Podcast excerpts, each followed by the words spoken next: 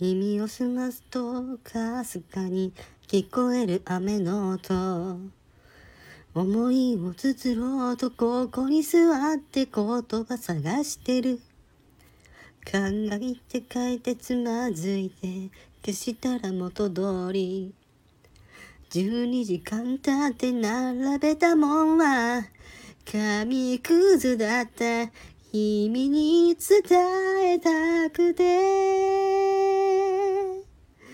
深くはいかなくて募り積もる感情は溢れてゆくだけ。吐き出すこともできずに今僕の中にある言葉のかけら。喉の奥鋭く尖って突き刺さる。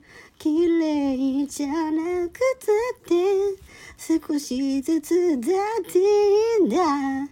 この痛みをただ形にするんだ。